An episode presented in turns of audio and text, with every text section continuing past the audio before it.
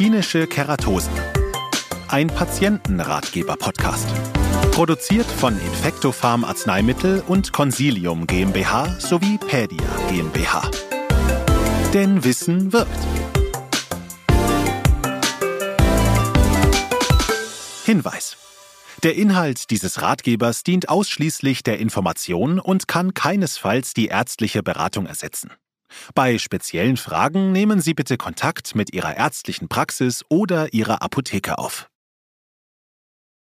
Liebe Hörerinnen und Hörer, bei Ihnen ist die Hauterkrankung aktinische Keratose festgestellt worden. Das Team von Infectopharm und Pedia möchte Ihnen mit diesem Ratgeber helfen, die Hintergründe der Erkrankung zu verstehen und Ihnen nähere Informationen zur Diagnose, Therapie und Vorbeugung an die Hand geben. Sonnenstrahlen und Schattenseiten. Gerne genießen wir wärmende Sonnenstrahlen. Auf der Terrasse, beim Spaziergang, beim Baden und beim Arbeiten im Freien. Kein Wunder, denn das Sonnenlicht hat zahlreiche positive Effekte auf unseren Körper. Es regt beispielsweise die körpereigene Herstellung von Vitamin D an, das die Aufnahme von Calcium fördert. Dieses wiederum ist wichtig für unseren Knochenstoffwechsel. Und natürlich verschafft uns Sonnenlicht gute Laune und damit körperliches Wohlbefinden. Aber, wie so oft im Leben gilt, ein zu viel ist ungesund. Jeder, der schon einmal einen Sonnenbrand hatte, musste schmerzlich erfahren, dass zu viel, zu langer und möglicherweise ungeschützter Genuss des Sonnenlichtes auch seine Schattenseiten hat. Manchen Sonnenbrand haben Sie bestimmt schon vergessen. Ihre Haut erinnert sich an jeden einzelnen.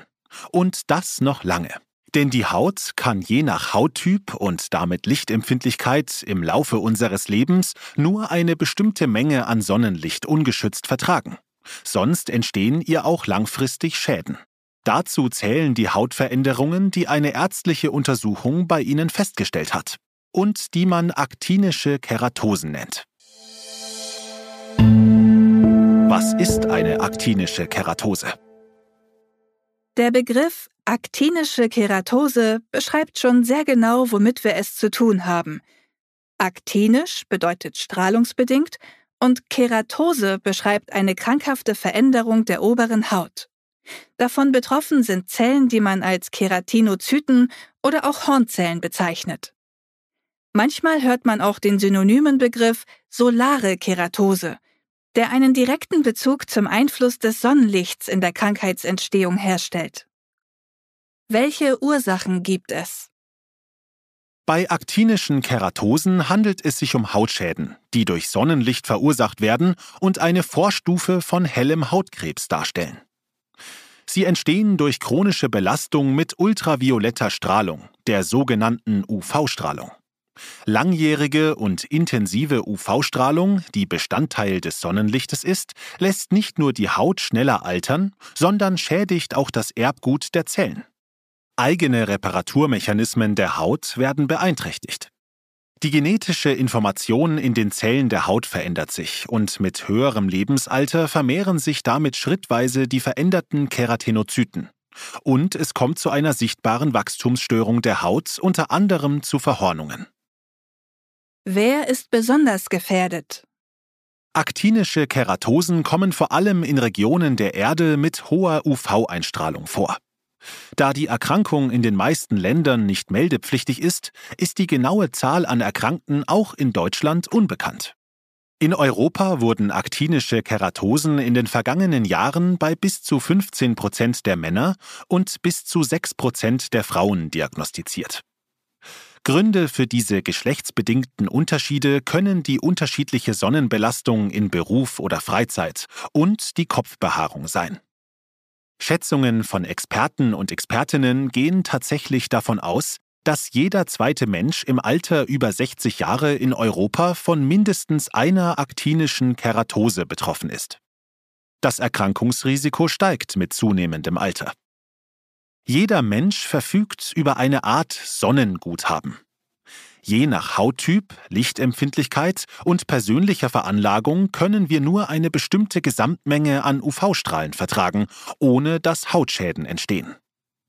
Daher sind ältere Menschen, die sich in ihrem Leben viel im Freien aufgehalten haben, besonders häufig von aktinischen Keratosen betroffen. Risikogruppen im Überblick.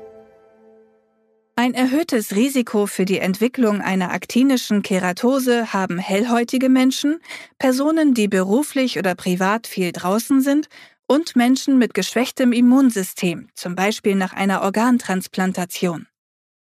Hellhäutige Menschen haben ein höheres Risiko im Vergleich zu dunkelhäutigen Menschen, denn je stärker die Hautpigmentierung, desto höher ist der natürliche Sonnenschutz vor chronischen Hautschädigungen. Außerdem gehören Personen aus den Arbeitsumfeldern Gartenbau, Land- und Forstwirtschaft, Straßenbau, Haus- und Wohnungsbau, Spedition und Logistik, Fischerei und Seefahrt genauso zu den Risikogruppen wie Menschen, die segeln, golfen, schwimmen oder generell Sport unter freiem Himmel betreiben. Nicht zu vergessen die in Anführungszeichen Sonnenanbeter. Wie erkennt man aktinische Keratosen? Aktinische Keratosen befinden sich in der Regel an den sogenannten Sonnenterrassen des Körpers. Diese befinden sich am Kopf oder im Gesicht, an der kahlen Kopfhaut, Nacken, Stirn, Schläfe, Ohr, Wange, Nase oder Lippe. Am Oberkörper befinden sie sich am Dekolleté, Handrücken und Unterarmen. Zunächst sind die Hautveränderungen kaum tastbar und erst später werden sie als hautfarbene, rötliche oder hellbraune Flecken mit leichter Schuppung sichtbar. Im Laufe der Zeit verdickt sich die Hornschicht an den betroffenen Hautstellen, sogenannten Läsionen, weiter. Hornauflagerungen entstehen, die im fachärztlichen Jargon auch als Hyperkeratose bezeichnet werden. Die verdickte Hornzellschicht fühlt sich rau und trocken wie Schmirgel oder Sandpapier an und ist deutlich tastbar. Die Hautstellen können einzeln mit nur wenigen Millimetern bis Zentimeter im Durchmesser oder in einem größeren Areal, zum Beispiel flächig im Bereich der gesamten Kopfhaut auftreten. Hinweis. Nicht immer handelt es sich bei schuppigen Rötungen auf der Haut um aktinische Keratosen. Wenn Sie den Verdacht haben, betroffen zu sein, lassen Sie verdächtige Hautveränderungen in einer dermatologischen Praxis abklären. Die aktinischen Keratosen können in der Regel fachärztlich aufgrund des typischen Erscheinungsbildes erkannt werden. Häufig wird bei der Beurteilung des Schweregrades auf die folgende Einteilung zurückgegriffen. Aktinische Keratosen Grad 1 mild. Schwach tastbar, eher gefühlt als zu sehen. Aktinische Keratosen Grad 2. Moderat. Mäßig dicke aktinische Keratosen, die einfach zu fühlen und zu sehen sind. Aktinische Keratosen Grad 3. Schwer. Sehr dicke und oder offensichtliche aktinische Keratosen. In Zweifelsfällen wird Ihnen von Ihrer Dermatologin oder Ihrem Dermatologen eine Hautprobe für eine weitere Laboruntersuchung entnommen. An Bedeutung könnten künftig auch verschiedene bildgebende Verfahren gewinnen, die mit ihrer optischen Darstellung die Möglichkeit bieten, auf Ebene der Hautzellen eine Kontrolle direkt in der dermatologischen Praxis oder Klinik zu erreichen. Dazu zählen die optische Kohärenztomographie, englisch abgekürzt OCT, und die konfokale Laserreflexionsmikroskopie, ebenfalls englisch abgekürzt mit RCM. Wichtig! Aktinische Keratosen stellen eine frühe Form des hellen Hautkrebses dar. Daher ist es überaus wichtig, frühzeitig mit einer gezielten Therapie zu beginnen. Die Tücke von aktinischen Keratosen besteht darin, dass die Hautveränderungen über Jahre schleichend entstehen und sich ohne Behandlung daraus ein in tiefere Hautschichten wachsender und damit invasiver Hautkrebs, ein Plattenepithelkarzinom, entwickeln könnte. Leider lässt sich nicht vorhersagen, welche aktinische Keratose entartet und wann. Aber eine frühzeitige und konsequente Therapie der chronischen Hautveränderungen kann den Verlauf positiv beeinflussen. Wie können aktinische Keratosen behandelt werden? Die gute Nachricht vorweg. Aktinische Keratosen sind gut und wirksam zu behandeln. Es gibt aber zahlreiche und sehr unterschiedliche Möglichkeiten der Therapie. Die Empfehlung Ihrer Dermatologin oder Ihres Dermatologen wird sich hierbei unter anderem nach der Anzahl und der Schwere der Hautveränderungen richten. Dabei ist entscheidend, ob die aktinischen Keratosen vereinzelt oder flächig ausgeprägt sind, wo sie sich befinden und wie stark sie verhornt sind.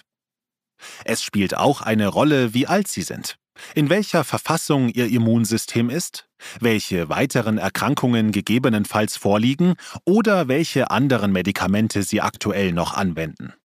Auch Wünsche Ihrerseits, zum Beispiel nach einer möglichst verträglichen und zu Hause weiterführbaren einfachen medikamentösen Therapie, wird die fachärztliche Untersuchung dabei versuchen zu berücksichtigen. Wichtig zu wissen ist, dass bei allen Behandlungsmöglichkeiten der aktinischen Keratosen Hautreaktionen als Nebenwirkungen auftreten können. Sie sind in ihrer Ausprägung nicht nur von Mensch zu Mensch verschieden, sondern auch unterschiedlich bei den einzelnen Behandlungsmöglichkeiten und in der Regel vorübergehend. Ausnahme ist hierbei zum Beispiel die Narbenbildung. Einzelne aktinische Keratosen können mit lokaler Betäubung operativ über die Küretage oder eine Abtragung entfernt werden. Zur Küretage verwendet die Ärztin oder Arzt eine Ringkürette oder einen sogenannten scharfen Löffel.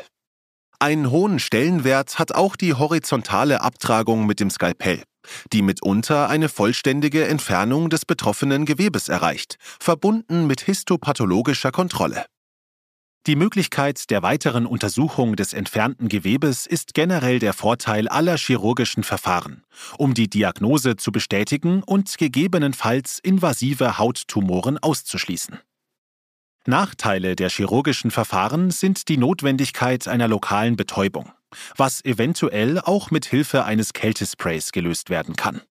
Weitere Nachteile sind gegebenenfalls Erfordernis einer Naht und allgemeine Operationsrisiken wie Blutung, Narbenbildung und Wundheilungsstörungen.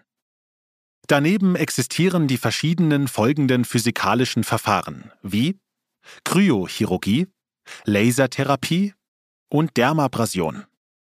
Unter Kryochirurgie versteht man ein Verfahren zur lokal begrenzten Gewebezerstörung durch gezielte Kälteanwendung. Im Gewebe werden dabei minus 25 Grad Celsius erreicht. Als Kältequelle wird flüssiger Stickstoff mit einer Temperatur von minus 196 Grad Celsius verwendet, der für wenige Sekunden über ein Spray oder einen Kältekontakt, der Kryosonde oder Kryostempel, mit der Haut in Kontakt kommt. Es bilden sich dabei in und um die Zellen Eiskristalle, die die Zellen schließlich zerstören. Der Vorteil der Kryochirurgie liegt insbesondere in einer relativ einfachen und schnellen Anwendung. Eine lokale Betäubung ist meist nicht notwendig. Mögliche Nebenwirkungen sind Schmerzen, Blasenbildung, Narbenbildung, Blutungen oder eine Entfärbung der Haut, die auch als Depigmentierung bezeichnet wird. Bei der Lasertherapie wird Gewebe der Haut unter der Einwirkung von Laserstrahlung abgetragen. Die Laserstrahlung dringt mit definierter Wellenlänge und kurzen Impulsen mit hoher Energiedichte in das Gewebe ein und erhöht dort lokal begrenzt die Temperatur. Aktinische Keratosen können auf diese Weise ohne eine Schädigung des angrenzenden Gewebes durch eine deutlich erhöhte Temperatur zerstört werden. Vorteil der Lasertherapie ist, dass sie sehr präzise, schnell und weniger invasiv als chirurgische Verfahren ist. Mögliche Nebenwirkungen können auch hier Schmerzen, Narbenbildung oder Blutungen sein. Bei der Dermabrasion werden mechanisch die obersten Hautschichten mit Hilfe medizinischer Schleifgeräte abgetragen. Die Dermabrasion kann mit einem Sandstrahleffekt verglichen werden, da kleine Salzkristalle oder mikrofeiner Sand mit hoher Geschwindigkeit auf die Haut gestrahlt und wieder abgesaugt werden. Da das Verfahren schmerzhaft ist, ist meist eine lokale Betäubung notwendig. Risiken bei zu tiefer Abtragung sind Wundheilungsstörungen und Narbenbildung. Chemische Peelings stellen eine weitere mögliche Therapie dar. Sie beruhen auf einer unspezifischen Abtragung von Haut. Die eingesetzten Fruchtsäuren, wie zum Beispiel Trichloressigsäure, dringen bis zu einer bestimmten Tiefe in die obersten Hautschichten ein, sind jedoch ebenfalls mit dem Risiko von Narbenbildung behaftet. Medikamentöse Verfahren werden sehr häufig in der Behandlung der aktinischen Keratosen eingesetzt. Dabei wird auf folgende Wirkstoffe in unterschiedlichen Darreichungsformen zurückgegriffen. Kaliumhydroxid 5-Fluoruracil Imiquimod oder Diclofenac Kaliumhydroxid, kurz KOH, wird in Form einer Lösung bei aktinischen Keratosen eingesetzt, um Zellen der erkrankten Haut auf unspezifisch chemische Weise zu zersetzen. An die damit verbundene mögliche leichte lokale Entzündungsreaktion schließt sich der Heilungsprozess unter Ausbildung gesunder Zellen an. Das Auftragen der Lösung geschieht mit Hilfe spezieller Applikatoren, die die Anwendung deutlich erleichtern. 5-Fluoruracil oder auch 5-FU, das bei der Zellteilung das Erbgut, die DNA in den Zellen, verändert und damit die Neubildung bestimmter Eiweiße in den betroffenen Zellen hemmt. Auch wenn diese Wirkung sehr unspezifisch ist, sind davon vor allem sich schnell teilende Zellen wie jene der aktinischen Keratosen betroffen. 5-FU wird als Wirkstoff einzeln in Form einer Creme oder in Kombination mit Salicylsäure als Lösung eingesetzt. Der Zusatz von Salicylsäure dient der Auflösung von übermäßig stark verhornten Zellschichten, der Keratolyse, und unterstützt die Wirkung von 5FU. Mögliche Nebenwirkungen sind Reizungen, Entzündungen und lokale allergische Reaktionen der Haut. Achtung! 5FU ist brennbar. Imiquimod, kurz IMQ, regt das Immunsystem der Haut an und führt gewollt zu einer Entzündungsreaktion. Es zerstört nicht selbst die aktinischen Keratosen, sondern aktiviert Immunzellen und Botenstoffe des Immunsystems, die daraufhin gegen die entarteten Zellen ankämpfen.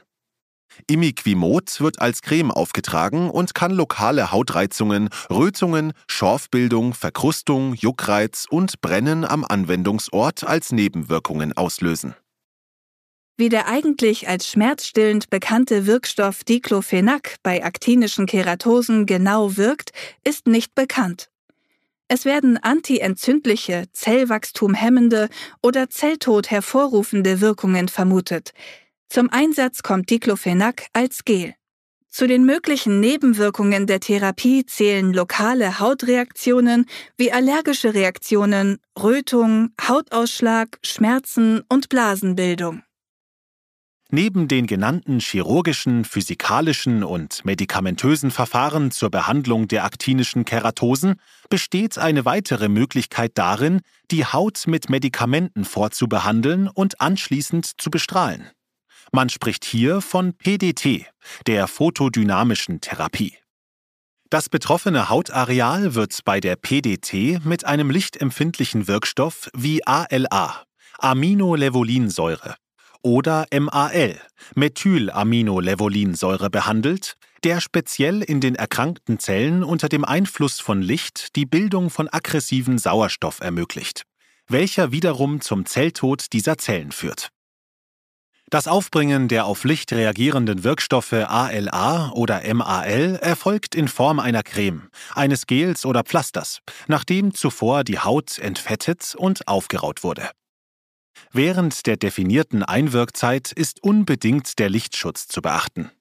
Nach der Einwirkzeit werden bei der konventionellen PDT Lichtquellen mit definierter Wellenlänge, zum Beispiel im roten Spektralbereich, zur Bestrahlung verwendet. Alternativ kann die sogenannte Tageslicht-PDT durchgeführt werden bei der nach der Einwirkzeit für wenige Stunden bei passender Jahreszeit und geeigneten Wetterbedingungen natürliches Licht im Freien zur Bestrahlung genutzt wird. Um eine bessere Standardisierung zu erreichen, wird mittlerweile versucht, Tageslichtbedingungen mit künstlichen Strahlungsquellen zu simulieren. Vorteil der PDT ist, dass eine großflächige Behandlung der Haut möglich ist. Während der Bestrahlung und wenige Stunden danach kommt es allerdings sehr häufig zu Schmerzen, die individuell unterschiedlich stark wahrgenommen werden und umso intensiver auftreten, je größer die bestrahlten Areale sind. Weitere mögliche Nebenwirkungen der PDT umfassen Rötungen, Ödeme, Verkrustungen, Pusteln, Hautablösungen und Pigmentierungsstörungen der Haut. Ihre Dermatologin oder Ihr Dermatologe wird in der Behandlung der aktinischen Keratosen eventuell auch auf eine Kombination der vorgestellten unterschiedlichen Therapiemöglichkeiten zurückgreifen. Die Behandlung der aktinischen Keratosen sollte unbedingt so lange erfolgen, bis sie komplett abgeheilt sind.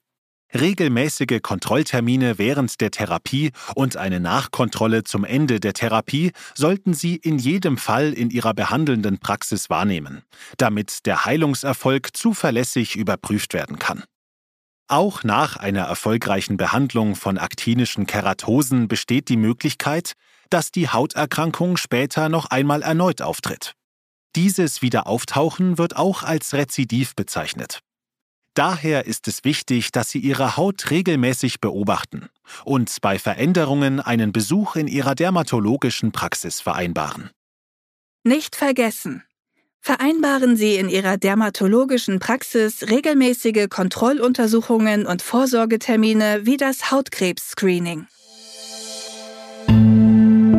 Welche therapiebegleitenden Maßnahmen sind sinnvoll? Nach Einhaltung festgelegter Einwirkzeiten von äußerlich angewendeten Präparaten bzw. nach anderen Methoden sollten Sie einen Sonnenschutz mit hohem Lichtschutzfaktor auf die Haut auftragen. Auch um Rezidiven oder Neuerkrankungen vorzubeugen, ist es besonders wichtig, die nachfolgenden Sonnenschutztipps zu beachten. Denn ausreichender Sonnenschutz ist das A und O. Wie können Sie also einer aktinischen Keratose vorbeugen? Vermeiden Sie langes, ausgiebiges Sonnenbaden, auch im Solarium. Ebenso wie intensive Sonnenstrahlung in den Mittagsstunden zwischen 11 und 15 Uhr. Dies gilt insbesondere für den Zeitraum von April bis September, in dem die Intensität der Sonnen-UV-Strahlung und damit das Risiko für Hautschädigungen deutlich erhöht ist. Wasser, heller Sand oder Schnee im Winter reflektieren das Sonnenlicht und erhöhen damit ebenfalls erheblich die Belastung an UV-Strahlung. Gewöhnen Sie Ihre Haut langsam an eine längere Sonnenbestrahlung, zum Beispiel durch regelmäßiges Aufsuchen von Schatten, und schützen Sie sie zugleich vor Sonnenbrand. Verwenden Sie dafür qualitativ hochwertige Sonnenschutzprodukte aus der Apotheke mit hohem Lichtschutzfaktor von mindestens 50. Achten Sie beim Auftragen insbesondere auf die sogenannten Sonnenterrassen des Körpers, der Kopfhaut, Gesicht, Ohren, Dekolleté, Handrücken und Unterarme. Warten Sie die Einwirkzeit der Sonnenschutzprodukte ab, bevor Sie in die Sonne gehen, damit die Produkte ausreichend Zeit haben, in die obere Hautschicht einzudringen. Das Auftragen der Sonnenschutzprodukte sollte in regelmäßigen Abständen wiederholt werden, da sich der Sonnenschutz durch Baden, Schwitzen oder Abrieb verringert. Schützen Sie Ihre Augen mit einer Sonnenbrille und Ihren Kopf in der prallen Sonne mit einer Kopfbedeckung. Engmaschige oder mit UV-Schutz imprägniert erhältliche Kleidung schützt zusätzlich. Aktinische Keratosen als Berufskrankheit. Aktinische Keratosen sind mittlerweile eine anerkannte Berufskrankheit in Deutschland. Die Einstufung als Berufskrankheit erfolgt durch den Unfallversicherungsträger wie Berufsgenossenschaften, Unfallkassen oder Unfallversicherungsverbände nach ärztlicher Untersuchung gemäß festgelegter Diagnosekriterien und anschließender Meldung an den Unfallversicherungsträger. Dabei ist beispielsweise entscheidend, dass durch die berufliche Tätigkeit mindestens 40 Prozent der privaten UV-Dosis im Leben erreicht worden ist und die Tätigkeit mindestens 10 bis 15 Jahre Vollzeit im Freien umfasste. Der Unfallversicherungsträger wird prüfen, ob und in welchem Maße sie beruflich dem Sonnenlicht ausgesetzt waren. Die Befunde werden von einem medizinischen Sachverständigen untersucht, bei der Anerkennung einer Berufskrankheit übernimmt ab diesem Zeitpunkt nicht mehr Ihre Krankenversicherung, sondern der Unfallversicherungsträger die Therapiekosten. Weitere Informationen für ärztliches Fachpersonal und Betroffene zu diesem Thema bieten unter anderem die Deutsche Gesetzliche Unfallversicherung, kurz DGUV, die Arbeitsgemeinschaft für Berufs- und Umweltdermatologie, die ABD, sowie die BAUA. Bundesanstalt für Arbeitsschutz und Arbeitsmedizin. Unser Dank geht an Dr. Christoph Löser für die fachredaktionelle Unterstützung bei der Erstellung dieses Ratgebers. Er ist leitender Oberarzt an der Hautklinik des Klinikums Ludwigshafen. Wir hoffen, dass wir Ihnen mit diesem Ratgeber hilfreiche Tipps geben konnten, um die Hintergründe der Erkrankung zu verstehen und um Ihnen nähere Informationen zur Diagnose, Therapie und Vorbeugung mitzugeben. Falls Sie weitere Fragen haben, nehmen Sie Kontakt zu Ihrer ärztlichen Praxis oder Ihrer Apotheke auf. Sie unsere weiteren Ratgeber? Für die unterschiedlichsten Themenbereiche von ADHS bis Zahnung finden Sie auf unserer Homepage www.infectofarm.com unter dem Menüpunkt für Patienten alle unsere Patientenratgeber zum Lesen, Herunterladen und immer öfter auch als Hörbuch. Sie enthalten viele praktische Tipps für den täglichen Umgang mit häufigen Beschwerden. Alle Ratgeber sind von erfahrenen Ärzten und Ärztinnen überprüft. Ausgewählte Ratgeber liegen ebenfalls übersetzt auf beispielsweise Englisch, Türkisch, Arabisch oder Persisch vor. Wir helfen gerne. Ihr Team von Infecto Farm und Pedia.